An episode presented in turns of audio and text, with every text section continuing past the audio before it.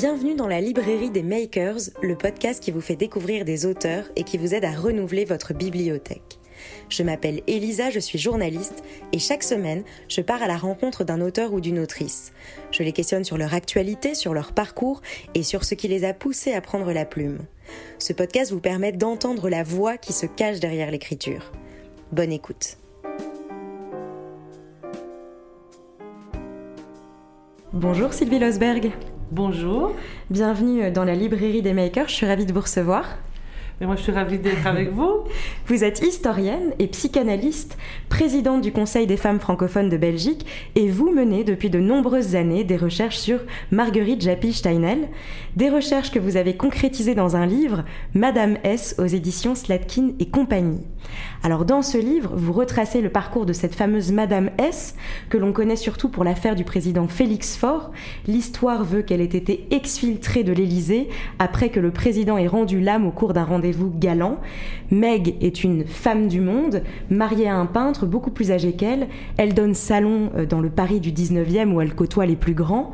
Elle est également connue pour la légèreté de ses mœurs, mais en lisant votre livre, on prend conscience de la complexité et de la force de cette femme, un livre écrit comme une enquête où l'on prend conscience d'à quel point les disparités hommes-femmes ont souvent injustement coûté cher à la gente féminine.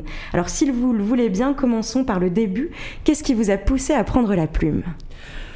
Mais c'est le personnage, c'est la rencontre avec un personnage qui est au fond euh, insulté depuis plus de 120 ans. On pourrait dire c'est le plus long slut-shaming de l'histoire de France parce que c'est vraiment la figure de la putain de la République. Et euh, le personnage en réalité est beaucoup plus complexe. Elle vient d'une grande famille, c'est une femme qui est très cultivée. Et donc il y avait vraiment une différence qui était marquante entre ce qu'on dit d'elle et ce que je savais d'elle. Et c'est ce qui m'a amené à me poser des questions euh, pas seulement sur, la, sur euh, le slut shaming, sur comment finalement on réduit une femme à euh, ses frasques sexuelles ou à sa dimension sexuelle, mais qu'est-ce que ça dit aussi aujourd'hui d'une invisibilisation des femmes? Cette femme, elle, elle n'est connue que parce qu'elle a couché avec le président. Tout le reste, on n'en sait rien. Et je trouve que c'est assez actuel aussi comme, comme débat. Donc finalement, c'était rendre justice et puis réécrire un peu l'histoire mais en tout cas visibiliser une femme dans toutes ses dimensions, hein, parce qu'on le sait, euh, et euh, c'est pareil dans le monde artistique, dans le monde scientifique, on met toujours des hommes en avant et les femmes, elles passent à la trappe. Donc c'est peut-être une manière de lui rendre justice, oui, effectivement. Et alors, comment est-ce que vous avez travaillé? Alors ça, c'est vraiment le travail d'historienne que j'ai mené euh, en suivant les pistes. Au fond, j'ai pas fait un travail très académique, j'ai plutôt suivi mon intuition. Et euh, je dois dire que ça a occasionné des résultats auxquels je ne m'attendais pas du tout parce que j'ai été de surprise en surprise. Au début, j'ai tiré quelques fils et mon objectif, c'est vraiment de dire aux lectrices et aux lecteurs, venez avec moi, faites l'enquête avec moi et comme ça, on avance ensemble et les réflexions que je, que je me fais sur elle, ben, je les partage aussi avec, euh, avec les lecteurs. Et on sent qu'il y a un rythme effréné. Il y a aussi une écriture très contemporaine. Hein. C'est vraiment. Est-ce que c'était aussi une, une, euh, une volonté de, de, justement rendre cette chose très contemporaine? Oui, parce que mon objectif, c'est vraiment de parler aux, aux jeunes d'aujourd'hui pour qu'ils se rendent compte que l'histoire, c'est pas des vieux papiers poussiéreux. Ça, a un sens. Et si on fait la démarche de rentrer dans les faits historiques. Donc parfois c'est peut-être un peu euh, rébarbatif, on se dit oh non, un livre d'histoire, j'ai pas envie. Mais donc c'est pour ça que je l'ai fait comme ça, parce que je pense que on est aussi les héritiers de notre histoire et si on la connaît pas, ben, je pense qu'on se prive de quelque chose qui nous permet de mieux lire et peut-être de mieux combattre des discriminations comme celles que subissent les femmes aujourd'hui encore. Qu'est-ce qui a été le plus galvanisant dans ce travail? Bah, c'est quand même la fin. Hein. Donc à un moment donné, je trouve un élément qui était complètement passé sous les radars et qui finalement donne sens à toute cette recherche parce qu'on ne comprend pas très bien pourquoi cette femme se retrouve en prison alors qu'en fait elle n'a pas tué son mari et sa mère. Après elle part en Angleterre. Pourquoi? Donc elle a une vie qui est très romanesque mais qui, qui paraissait très chaotique. Et in fine, quasiment à la fin de mon enquête, au moment où je me dis bon bah voilà j'ai tout rassemblé, je suis tombée sur un élément qui est vraiment non seulement romanesque mais exotique et qui donne sens au fond à sa vie. Et ça, c'est évidemment le cadeau pour l'historienne, mais aussi pour la psychanalyste qui qui entendait quelque chose derrière cette histoire sans savoir exactement de quoi il retournait. Mais je vous laisse la surprise. Oui, voilà, c'est ce que j'allais vous dire. Vous êtes une très bonne marketeuse. C'est un très bon teaser, en tout cas. Hein. Euh, qu'est-ce qui a été le plus révoltant? Le plus révoltant, c'est de voir à quel point euh, les femmes de l'époque euh, l'ont conspuée, alors qu'elle a eu, des amis haut placés qui l'ont aidée. Et donc ça remet aussi un peu en perspective l'idée que les femmes sont toujours solidaires et que les hommes sont nos, sont nos bourreaux. Bon, je ne remets pas du tout en cause la domination masculine qui, est, qui, est, structurelle, euh, qui est un héritage du passé. Mais dans, dans l'interrelationnel entre les gens, je pense que voilà, on voit bien aussi qu'une femme qui est une grande journaliste comme Séverine, elle n'a aucune pitié pour cette femme de la haute bourgeoisie et qu'elle a en prison, c'est pas son affaire, et qu'on la guillotine, ça ne la chagrine pas non plus. Eh bien, vous faites la transition parfaite, puisqu'il est aussi question de cette Séverine, journaliste, peut-être première grande journaliste femme aussi. Donc, c'est aussi votre travail, ça, de dénicher des gens dont on ne connaît pas forcément l'existence. Oui, bon, bah, vous savez, vous l'avez dit, je, je, suis une militante féministe, euh, et donc ça, je, je, vis ça depuis ma jeunesse, parce que j'ai eu la chance d'être jeune dans les années 70, où le féminisme était très répandu. Alors après, ça s'est tassé malheureusement.